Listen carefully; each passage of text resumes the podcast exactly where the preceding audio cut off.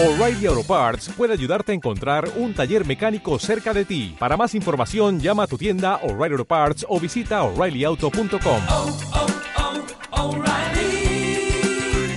oh, Parts. ¿Te has preguntado qué es el discernimiento?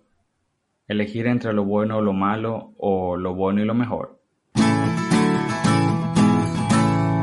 Antes de iniciar charlando sobre este nuevo episodio, queremos darte las gracias a ti, que nos escuchas y nos apoyas dando un solo clic. Siéntete a escuchar este nuevo episodio de Vidas Acordes.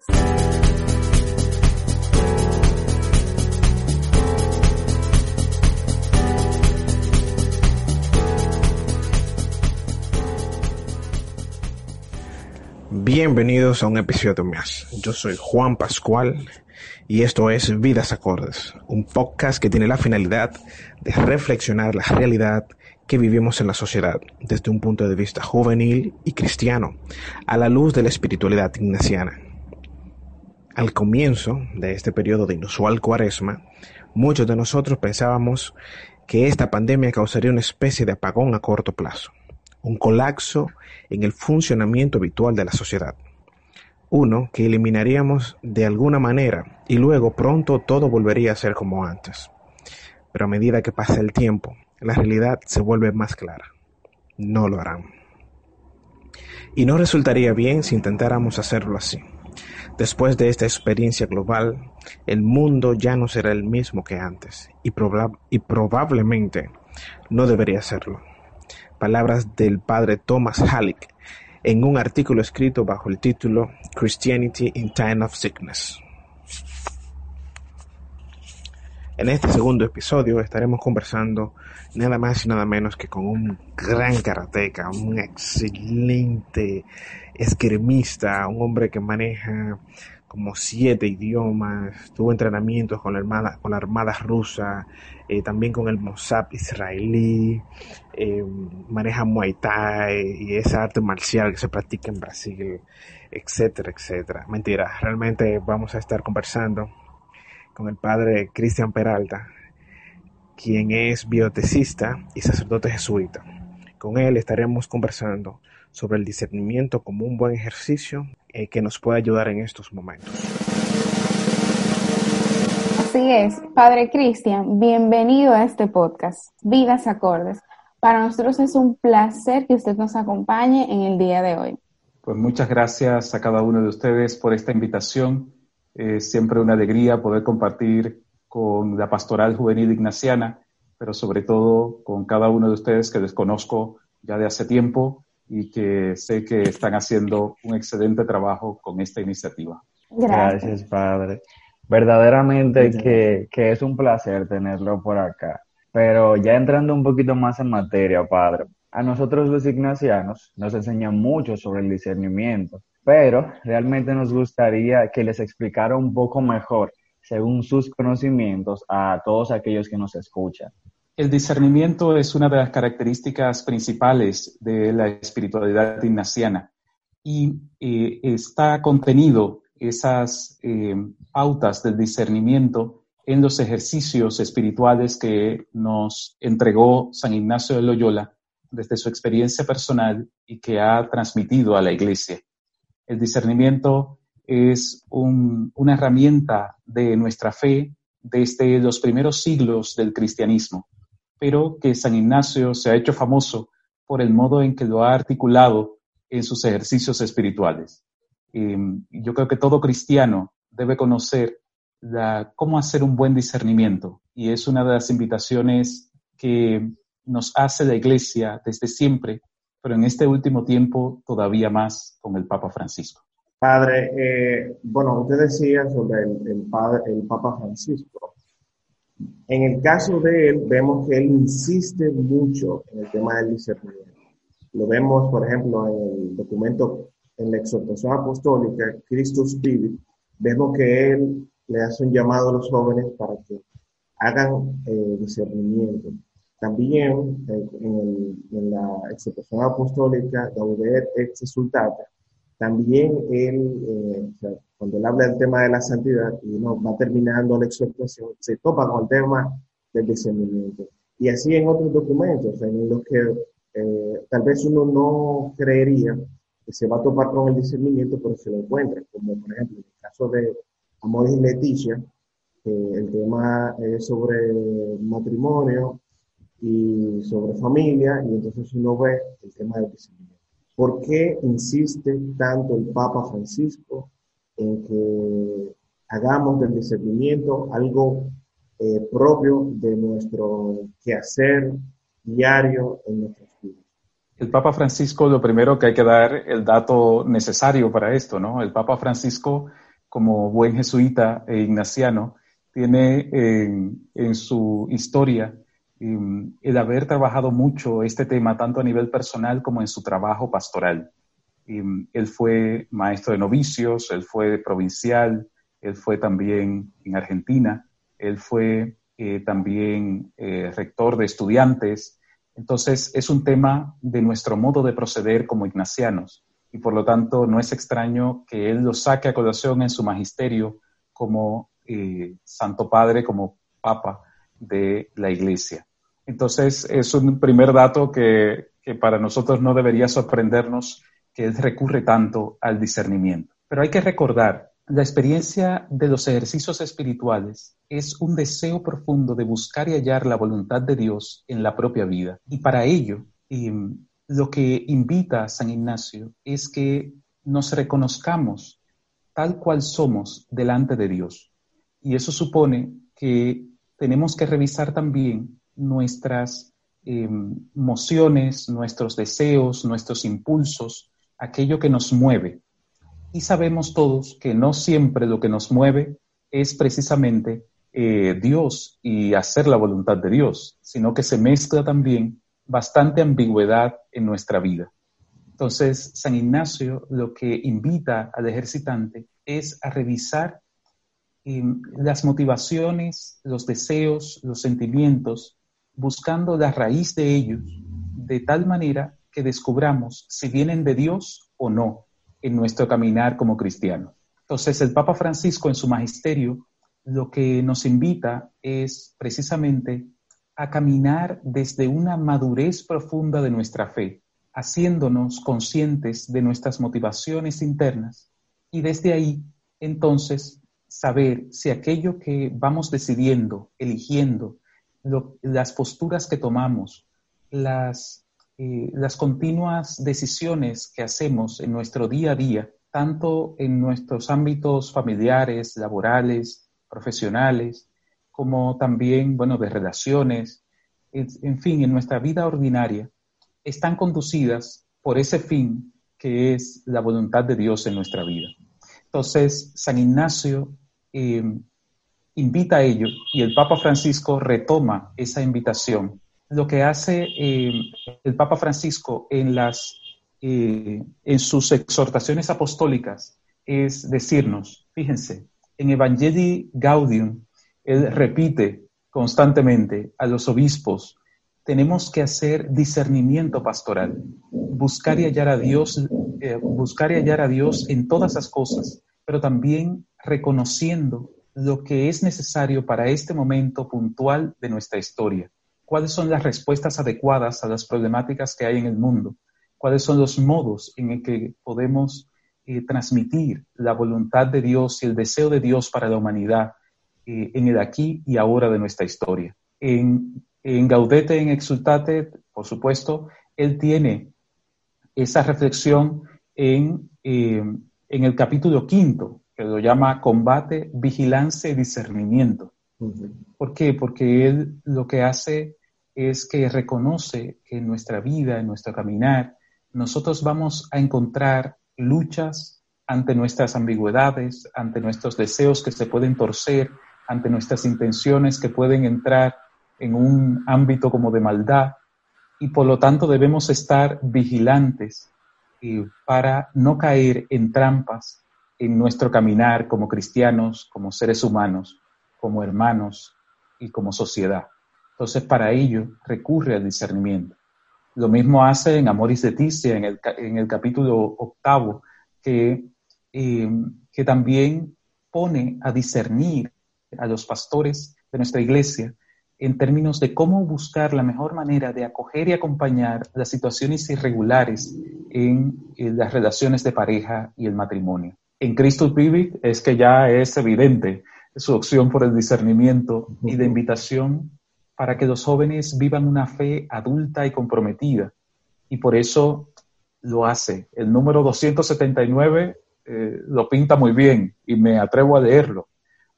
recuerdo que todos, pero especialmente los jóvenes, están expuestos a un zapping constante, ¿eh? a buscar en la vida, dice él, ¿no?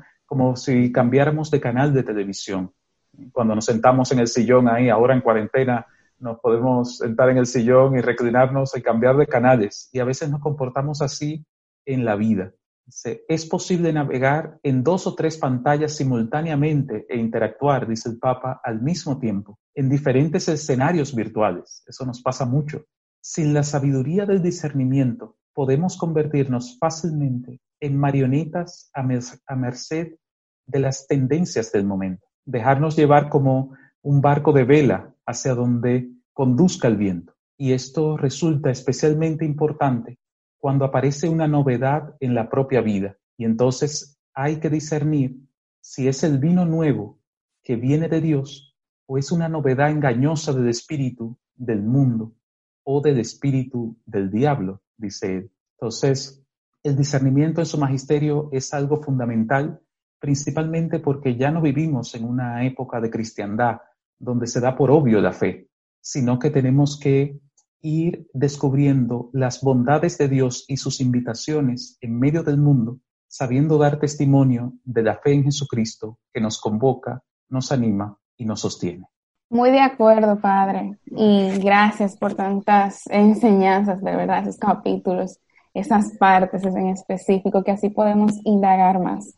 Eh, contribuyendo a eso, yo también pienso como que ese discernimiento te pone en sintonía con el Señor como que te ayuda a situar dónde y cómo, de qué manera es que ahí están los verdaderos deseos que Jesús quiere en nuestra vida.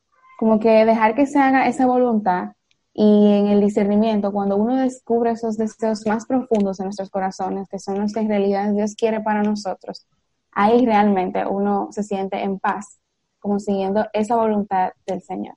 Realmente. Y por ejemplo, me gustó mucho también la parte que usted menciona sobre, sobre como ese llamado de los jóvenes, que estamos como tan bombardeados con tanta información, con tantas cosas, que a veces escuchar la voz de Dios, como que nuestra propia realidad, que nos envuelve tanto, como que puede ahogar todo eso. Y, y me gustó mucho eso que menciona de, de, saber cómo discernir entre tantas cosas, como que por dónde es que está esa, esa voz y ese haber de Dios. Así es, yo creo que es un asunto importante y recalco simplemente algo que dice Jan, que eh, es un asunto sumamente importante el saber que no el tener muchas opciones quiere decir que somos más libres, sino que a veces tenemos muchas opciones abiertas y sin embargo, si no discernimos a profundidad qué es lo que nos conduce a la vida verdadera, vamos a estar en la vida saltando sin sentido. Y, y eso nos va a conducir como a una, una falta de felicidad, de horizonte, eh, que nos puede deprimir en la vida. Quien opta y quien discierne desde Dios y elige desde Él, entonces va a encontrar un camino que aunque con dificultades, le va a dar sentido a la vida y le va a dar ese gusto a plenitud que todos deseamos. Padre, y viendo todo este proceso, eh, al principio señalábamos al padre Thomas Halley en ese, artículo que él escribe en América Magazine. Quería preguntarle sobre la conexión que existe entre esa propuesta del Papa Francisco, en el que él sitúa a la iglesia como una especie de hospital de campaña, en la que hay muchas personas que están siendo afectadas y y entonces la iglesia tiene que estar ahí dando ayuda, prestando ayuda. O sea, es una metáfora que usa el Papa Francisco y que Thomas Halleck la utiliza para, para desglosar el tema de cómo la iglesia puede ser un hospital de campaña en estos tiempos en el que el mundo está enfermo. Sí, yo creo que una de las de, de, esas imágenes, porque el Papa Francisco, yo digo que como buen argentino, utiliza muchas imágenes en su lenguaje, ¿no? Y que nos mueven tanto. Esta imagen del hospital de campaña es sumamente importante para nuestros días. Yo creo que en la iglesia podemos caer en una tentación de rigidez, de falta de agilidad muy fácil. Nos podemos acomodar en el en el quietismo de quien se siente bien con su Dios, pero la misma encarnación eh, que tuvo el Señor para salvarnos a través de Jesucristo, nos invita a encarnarnos en medio del mundo y salir al mundo de tal manera que podamos anunciar la buena nueva de Dios a todas las personas. Y esto es importante, porque salir que es eh, una de las palabras también, uno de los verbos que más le gusta al Papa Francisco, salir, hacer lío, eh, supone ponernos en riesgo. Y yo creo que ahí va referida la, esa reflexión sobre el hospital de campaña. El hospital de campaña, si estamos en guerra, no anda seleccionando pacientes, sino que acude con urgencia a responder a las necesidades de aquellos que lleguen heridos a sus puertas.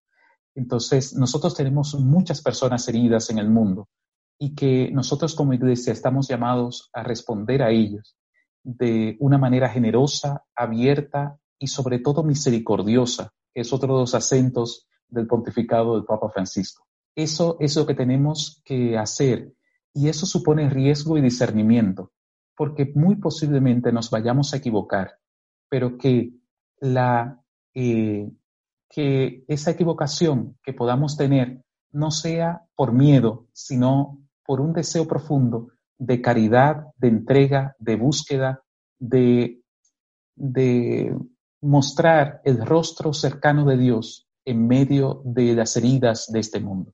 Creo que, más que nunca necesitamos eso.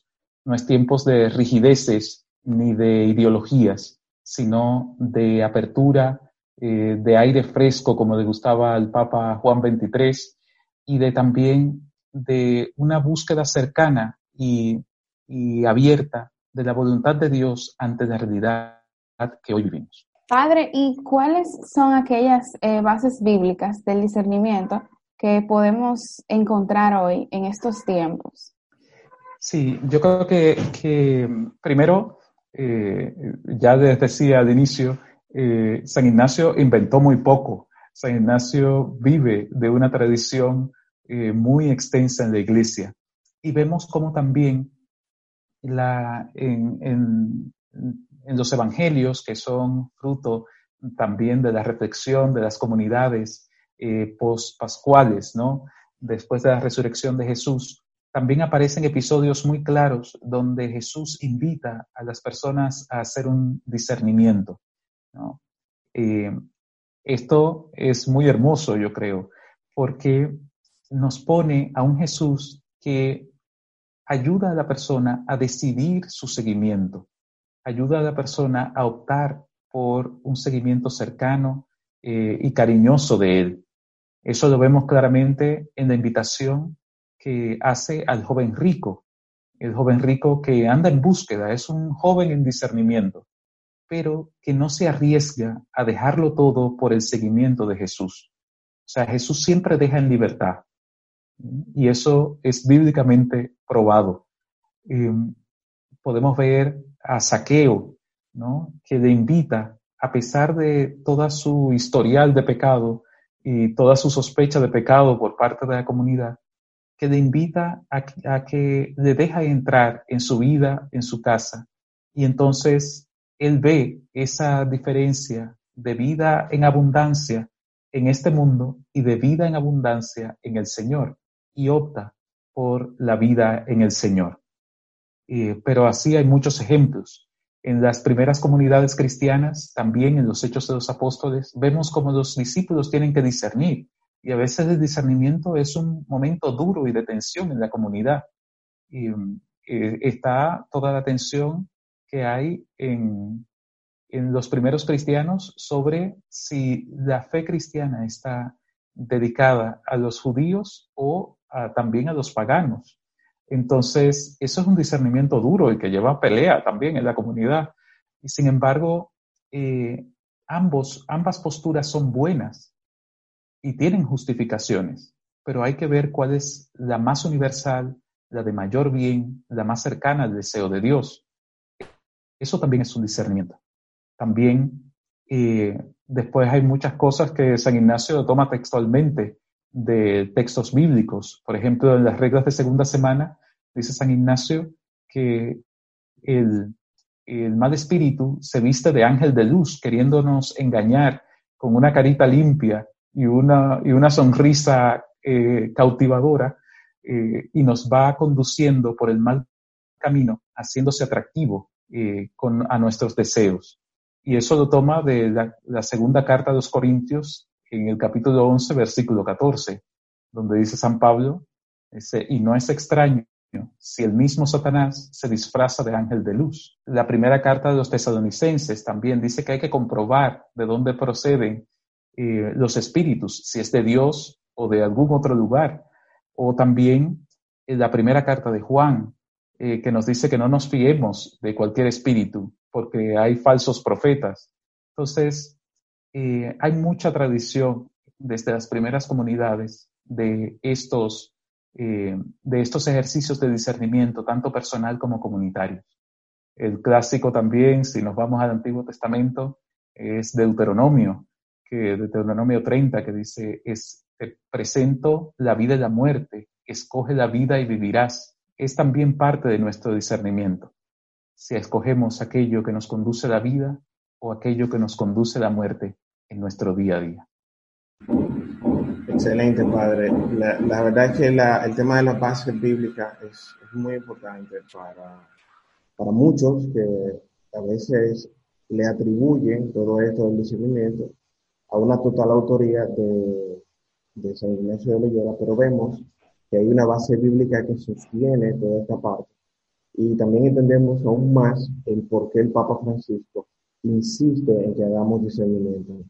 Eh, usted me imagino que ha estado muy, muy empapado, porque lo leí en uno de sus artículos que escribió, sobre varias, varios filósofos y entendidos que han estado debatiendo sobre eh, cómo va a ser esta nueva realidad. Muchos hablan de que va a ser una, va, va a existir como una especie de de golpe de estado antropológico, esa es una, una frase que utiliza Juan Manuel de Prada, eh, otros, por ejemplo, como Sisek, que empieza a decir, también hablar, de, no recuerdo bien el, término que él utiliza de Kill Bill, él saca algo ahí medio extraño. Y vemos a Byung-Chul Han también hablando sobre todo eso. Y muchos parece que apuntan a que vamos a, a, vivir una especie de individualismo salvaje, que, que esta nueva realidad nos va a hacer más egoístas nos va a hacer vivir un individualismo que va a rayar en, tal vez en lo inhumano. Y yo le pregunto, Padre, ¿cómo discernir para desvincularse de ese individualismo salvaje? ¿Cómo, cómo por ejemplo, nosotros como jóvenes, eh, que muchas veces nos dejamos eh, engañar o que nos montamos en ciertas olas que al final terminan destruyendo al prójimo y destruyéndonos a nosotros, como en este caso este individualismo salvaje. ¿Qué piensa usted? ¿Cómo podemos discernir para desvincularnos de, de, eso que mencionamos? Sí, yo creo que, que, bueno, hay muchos pronósticos eh, sobre el futuro de la humanidad a partir de esta pandemia. Em, yo creo que ha habido mucho pronóstico eh, acelerado, apresurado, eh, en algún artículo también lo mencionaba, ¿no? que, quizás se ha hecho mucho diagnóstico demasiado pronto. Eh, Chisek, que mencionabas, decía que era ya la vuelta del comunismo, un comunismo más ligero, ¿no? un comunismo de solidaridad, pero bueno, es parte de su, de su teoría sociológica. Eh, bueno, después hay otros que hablan de biopolítica con, con Foucault a la cabeza otros, ¿no? Muchísimas, muchísimas teorías. Pero eh, yo creo que, que una cosa que nos puede ayudar este tiempo de pandemia es a desacelerar nuestro, nuestra premura, nuestra, eh, nuestro deseo de respuestas rápidas a problemas que son más bien sistémicos. ¿no? no podemos buscar varitas mágicas en este momento para solucionar los problemas de la humanidad a raíz de, de varios meses de pandemia. Yo creo que los cambios culturales suponen más tiempo y eso supone un discernimiento profundo, mirando primero, y ahí te digo algunas características, mirando con claridad la realidad de la humanidad, con, con la tranquilidad eh, y la profundidad, pero también con el compromiso de saber que hay una diversidad de realidades que muchas veces no captamos por estar tan enfrascados en nuestros procesos personales y nacionales. Y yo creo que es tiempo de mirar nuestra humanidad compartida. Eh, lo primero, para evitar ese individualismo salvaje. Después, yo creo que también debemos eh, mirar cuáles son las prioridades que debemos eh, tener como humanidad para generar ambientes más sanos, eh, más comprometidos con la justicia, más deseosos de un mundo donde el hambre no sea un virus que ataque tan fuerte a tantos millones de personas a la vez, donde también eh, no haya tanta corrupción, donde no haya tanta desigualdad, donde no haya eh, tanta vida que se experimente como con poca dignidad. Entonces, hay muchos criterios que debemos tomar y para eso eh, es importante como mirar pausadamente qué es lo que nos mueve, y ahí el discernimiento entra con mucha facilidad, qué es lo que nos mueve por dentro a la hora de eh, convivir con otros, a la hora de acoger al distinto, a la hora de em, escuchar perspectivas diferentes a las nuestras. Em, al momento de mirar la realidad de sufrimiento y dolor de muchas personas, ¿qué ocurre con toda esta gente eh, migrante que muere cada año. Por ejemplo, aquí, camino de África a eh, Europa y muere en el Mediterráneo sin ni una flor y sin una bandera media asta. Mm, tenemos que mirar la realidad y mirarla con la hondura de saber que hay personas que, eh, que están perdiendo la vida y animando un cambio desde hace muchos años. El cambio puede venir, si quieres ser humano, desde la pobreza, desde esa mirada a la pobreza que nos comprometa por la justicia. Padre, usted eh, nos habla de que qué es lo que nos mueve, esa mirada interior. Y, yo pensando, perdón, pensando en algo que, que decía Hamsul von Baltasar, ese teólogo, ese gran teólogo que muchos consideran muy complejo, la verdad es muy complejo. Él, él habla de que el hombre moderno no sabe contemplar. para el hombre moderno es muy difícil contemplar. Y, y también lo dicen mucha gente, o sea, muchos expertos, que el hombre moderno vive en una, en una incesante, en un incesante ajetreo que se vive metiendo, que hay que ser eficiente y eficaz. o sea, estar tranquilo en casa, viendo la naturaleza, para muchos es perder el tiempo. O sea, para el hombre moderno, sentarse a contemplar los cambios que, se están eh, que estamos viendo eh, actualmente, en la naturaleza, para, para ese hombre moderno es, es, una pérdida de tiempo. Entonces, yo le pregunto a usted, ¿cómo motivar, cómo, cómo hacer un llamado a, a, esa, a esa, gente que, que, no se puede detener a, hacer una, una, simple parada para contemplar, para, para mirar hacia su interior? Y empezar a hacer del discernimiento un proceso propio de su, de su vida cotidiana. ¿qué, usted nos diría sobre eso? Sí, yo creo que nuestra cultura es una cultura de la eficiencia y de la eficacia. y eso tiene que ver con un gran camino de transformación social que se comenzó a dar a principios del siglo XX, finales del XIX, hasta nuestra era y que se ha ido acelerando de manera rápida, eh, profunda en nuestra cultura cotidiana. Yo creo que, mira, Byung-Chun Han tiene ese libro que lo hizo famoso, que fue La Sociedad del Cansancio, donde dice que ahora nosotros nos explotamos en nuestro trabajo pensando que estamos siendo más libres y plenos.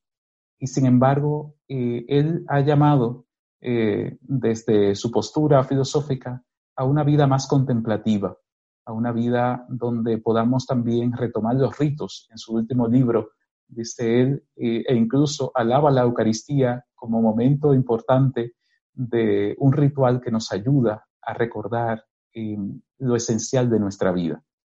Entonces, yo creo que es importante que en este momento la cultura del silencio, de la pausa, la cultura de la contemplación, de la conversación honda, profunda, de la búsqueda honesta de la realidad, em, tiene que fomentarse también en nuestras prácticas pastorales, em, como una alternativa que podemos brindar nosotros como iglesia. Em, yo creo que también otro elemento importante es saber si eh, lo que nos está motivando en nuestra vida es el modelo de la productividad, de la eficacia, de la eficiencia, de la aceleración en la producción de cosas, eh, también, o de, o de simplemente la motivación por la imagen y los likes, o nos está moviendo alguien, y ese alguien para los cristianos es Jesucristo, modelo último de nuestra humanidad y de nuestro modo de proceder. Entonces, hoy más que nunca debemos fijar la mirada en Jesús, fijar la mirada en Él para que nos dé los criterios de discernimiento como fin último y modelo de nuestra existencia. Yo creo que eso es sumamente importante en este momento de la historia. No es el que mucho o el que va más rápido eh, eh, el que llega más lejos, ¿no? Sino quizás hoy el testimonio más profundo es el que camina con profundidad, con honestidad, con, en comunión con otros y buscando la bondad última de todo ser humano allí donde esté. O sea, yo creo que, que tenemos muchos desafíos, pero también tenemos muchos, muchas herramientas dentro de la iglesia y no te puedo decir yo que dentro de la espiritualidad ignaciana todavía mucho más. Realmente, padre, y que como usted menciona, todo este proceso ha sido como un alto a nuestro día a día tan ajetreado. Y quería hacerle también la pregunta, ¿cómo dentro de todo esto que ha abarcado la, la pandemia y cómo hacer ese cambio de chip desde antes a después, cómo nosotros, como yo como joven cristiano, e incluso también, como mencionaba ahorita, del discernimiento, que es algo también a nivel como humano y social. Cómo esas, esos jóvenes y esas personas que tal vez incluso no son creyentes podrían discernir la vida cuando implica el paso por un momento como este. Cómo podrían examinar todo eso que, que han podido ver o aprender en este tiempo. Yo, como, como dices, la, la pandemia nos ha demostrado que quizás hay muchas cosas que hacíamos que no son tan necesarias ni esenciales. Eh, la palabra esencial está surgiendo con mucha fuerza ahora de actividades esenciales, ¿no? Diciendo, bueno, ¿cuáles son las actividades esenciales que deberíamos permitir para en esta fase de desescalada en medio de la pandemia? Y yo creo que una, que, que desde la fase cero de la pandemia, eh, de la desescalada de la pandemia, lo que tenemos es que mirar que nuestra vida, que nuestra vida quizás va más acelerada de lo que necesitamos realmente, que nuestro modo de consumir no es el más adecuado porque no nos ayuda ni a nosotros, ni a los demás, ni al medio ambiente. Quizás tenemos que mirar y darnos cuenta con profundidad que eh, realmente nuestro modo de relacionarnos con otros no necesariamente es el más adecuado porque no nos permite conocer a profundidad al otro y adentrarnos en su vida comprometidamente. Quizás también en esta fase cero de la, de la desescalada tenemos que reconocer cuáles son las relaciones que nutren nuestra vida a fondo. Yo creo que hay mucha gente que se habrá dado cuenta cuáles son las personas que realmente potencian su vida, que realmente sacan lo mejor de sí y cuáles no. También eh, cuáles actividades son las que nutren espiritualmente su existencia. Y para eso, eh, como decías, no necesariamente hay que ser creyente, pero sí hay que ser consciente de la propia realidad y de la realidad que vive el mundo. Una, una herramienta fundamental para este tiempo en el que nos volcaremos nuevamente a otra vez la actividad que teníamos antes, es preguntarnos cuáles son esas dinámicas que me están consumiendo la vida y cuáles son las que me conducen a la vida verdadera cuáles son las relaciones que me ayudan a crecer como persona y a sostener mi vida y cuáles no. En definitiva, yo creo que, también eh, ahora, en este tiempo, todo joven debe preguntarse si este es el mundo que desea eh, vivir en su futuro y cómo comprometerse para un mundo distinto. Yo he llamado al COVID-19 como el desvelador silente eh, y escribí un artículo hace ya un mes y algo em, sobre ello, porque es un mundo, el, el COVID-19 nos ha hecho mirar la realidad en la crudeza de su ser. Em, y eso em, tiene que cambiarnos, tiene que cambiar el modo de relacionarnos con el medio ambiente, con las injusticias de este mundo, con la corrupción política, con eh, todas las necesidades de las personas de distinta índole. Eh, ¿Quién se ha preguntado por los discapacitados en este tiempo? ¿Quién, ¿Quién, se ha preguntado por la desigualdad que va a generar esta pandemia en América Latina? La Comisión Económica para América Latina habla de sumar 30 millones de personas que van a estar debajo de la línea de la pobreza. Eso no nos puede dejar indiferentes. Tiene que cambiar esa realidad. Y aunque usted no sea creyente, tiene que continuar siendo ser humano.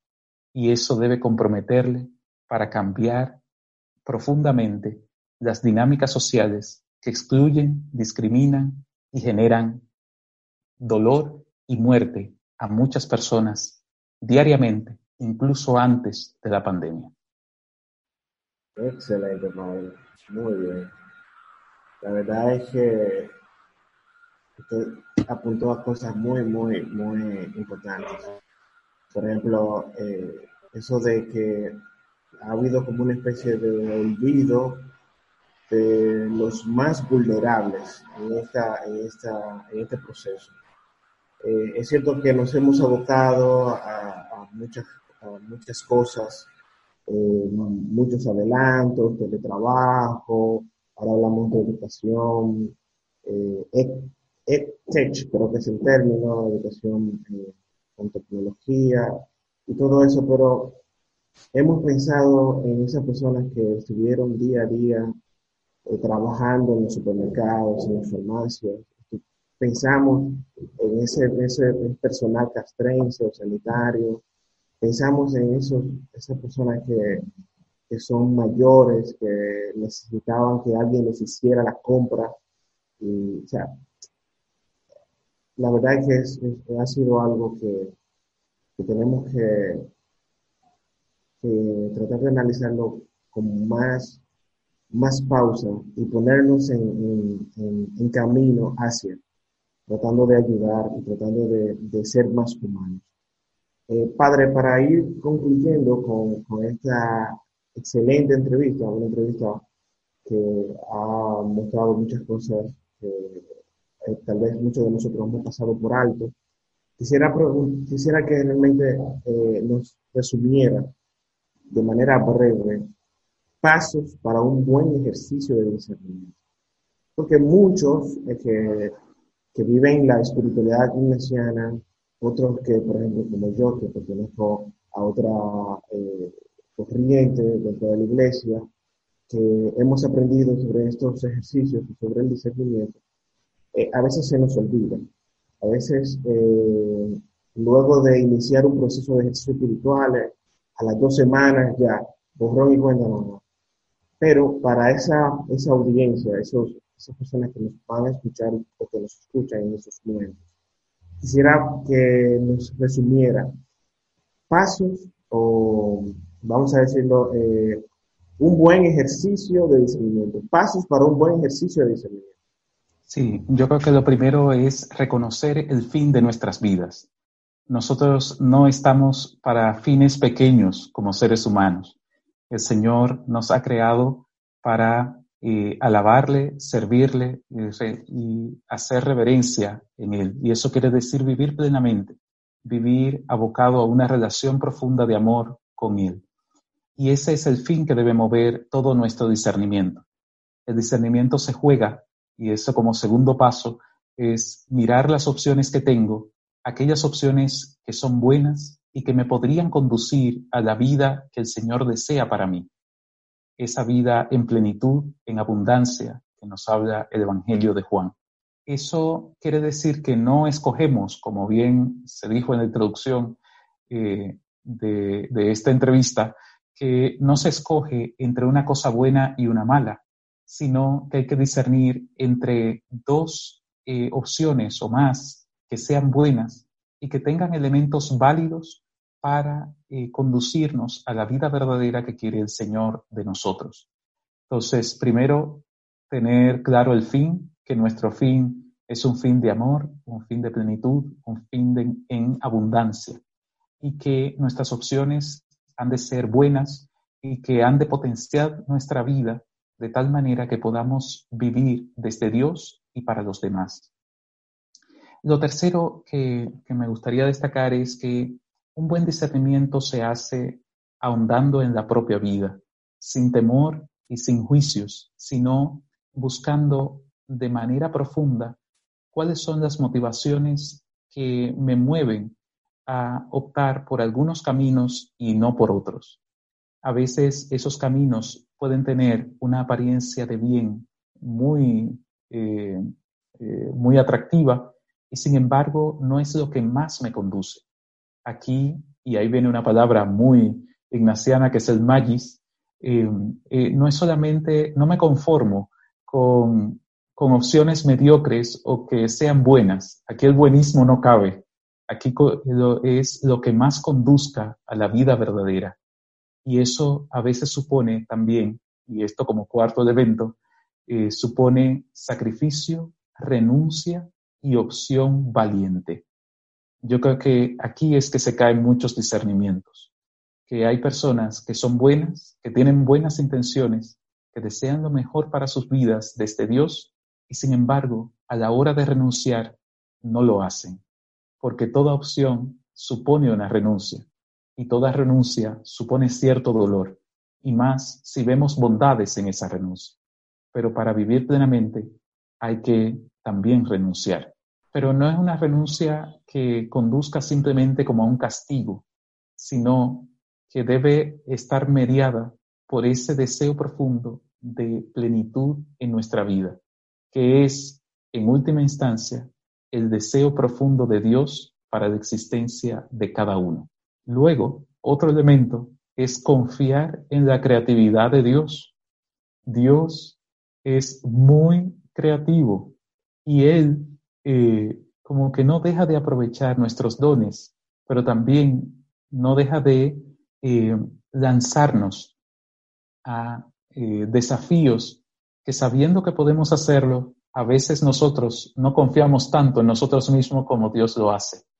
Entonces, em, hay que confiar en la creatividad de Dios, en, ese, en esa originalidad que Él busca desplegar en nuestras vidas. Y por último, quizás como último detalle, em, que un buen discernimiento tiene que hacerse de cara a un modelo eh, fundamental de vida que nos ayude a mirar los criterios concretos en, en los que Dios desea revelarse en nuestra existencia. Para los cristianos no hay otro modelo. El modelo es Jesucristo y por ello tenemos que siempre discernir mirándolo a Él.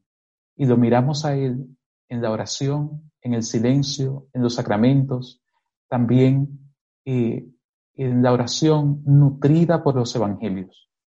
Quien no conoce, quien no conoce a Jesús, no puede discernir cristianamente. Por eso, y la mejor manera de conocerlo es entrar en los evangelios sin miedo, sabiendo dejarse interpelar, dejarse cuestionar, dejarse mover por esos mensajes de Jesús que siempre traerán novedad, porque nuestra vida no siempre es igual. El Evangelio es el mismo, pero nuestra vida se transforma continuamente y nos va renovando en la búsqueda de la voluntad de Dios. La voluntad de Dios no es un blog de ocho, ¿eh? no es una cosa rígida, no es una cosa rígida, sino que se va renovando según la, manera en el que se van dando los acontecimientos de nuestra vida eh, y también desde los dones que vamos descubriendo. Hay que confiar en esa voluntad para poder hacer un buen discernimiento. Yo siempre digo a los jóvenes, la rigidez no es católica. La búsqueda honesta de la voluntad de Dios es dinámica, abierta y propia de quien vive en abundancia. Por eso el Papa Francisco insiste tanto en que hay que salir y hay que ser hospital de campaña. Y eso va a traer eh, dificultades, va a traer eh, miedos, va a traer muchísimas cosas.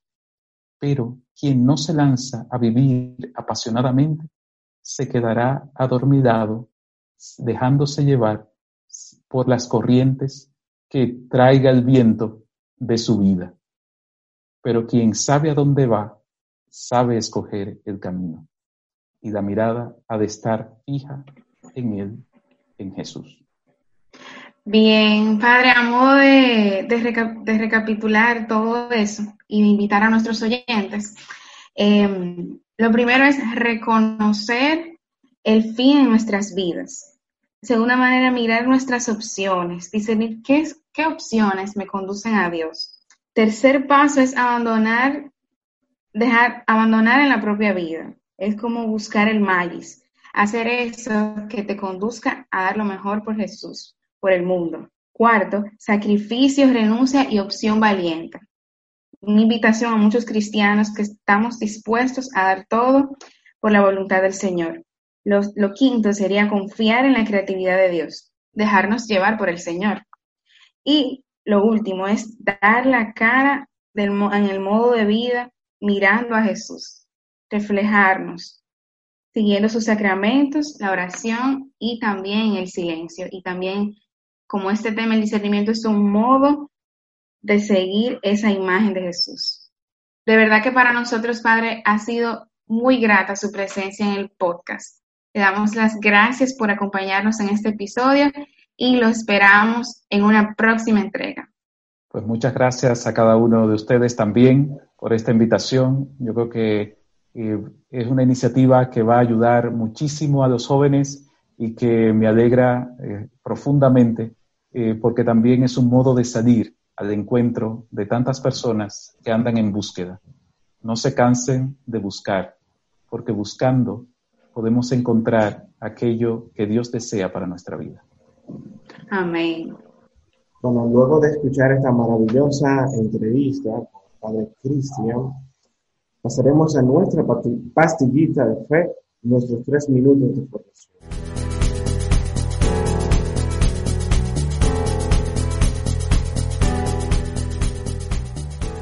Yo soy Ariel y en los últimos minutos de cada episodio, yo u otro jesuita te traemos cápsulas de espiritualidad que te ayudarán a vivir una vida acorde a la persona de Jesús. En el episodio pasado hablamos sobre la espiritualidad en sentido general y terminamos diciendo que existe una espiritualidad inspirada en San Ignacio de Loyola. Y hoy veremos quién fue este santo que tanto nos inspira y que fue un maestro del discernimiento, que nos dio herramientas para discernir la vida en todo momento, sobre todo en momentos de incertidumbre como los que vivimos hoy. Acabamos de escuchar algunas de esas herramientas con el Padre Cristian. El nombre familiar de San Ignacio de Loyola era Íñigo López. Su historia es la de un hombre con un único afán y era descubrir la voluntad de Dios y cumplirla.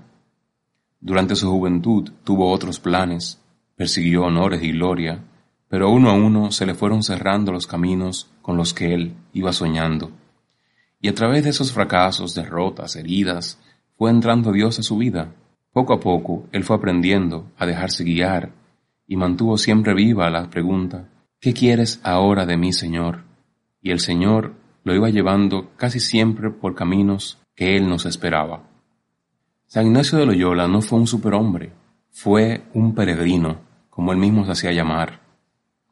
Él es el autor de los ejercicios espirituales, que no son más que su experiencia espiritual puesta por escrito, para ayudar a otros a ordenar la vida.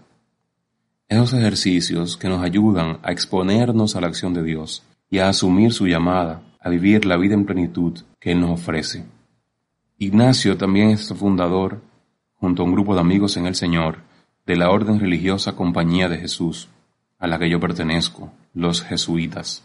Él fue al fin y al cabo un hombre empeñado en compartir la vida al servicio de la Iglesia y de los demás, guiado siempre por un ideal, el de amar y servir para la mayor gloria de Dios. A través de su vida nos dejó una escuela espiritual en donde surge la espiritualidad ignaciana. De ella hablaremos en los siguientes episodios con pequeñas cápsulas que nos ayudarán a profundizar en esta espiritualidad cómo nos ayuda, cómo nos impacta, cómo nos acerca, en fin, a Dios, que es la finalidad de toda escuela espiritual, cómo nos ayuda a configurar la vida con la vida de Jesús, para hacerla nuestra en el día a día, en nuestra cotidianidad. Muchas gracias por estar ahí. Que Dios nos dé la gracia de vivir cada día una vida acorde a lo que Él quiere de nosotros.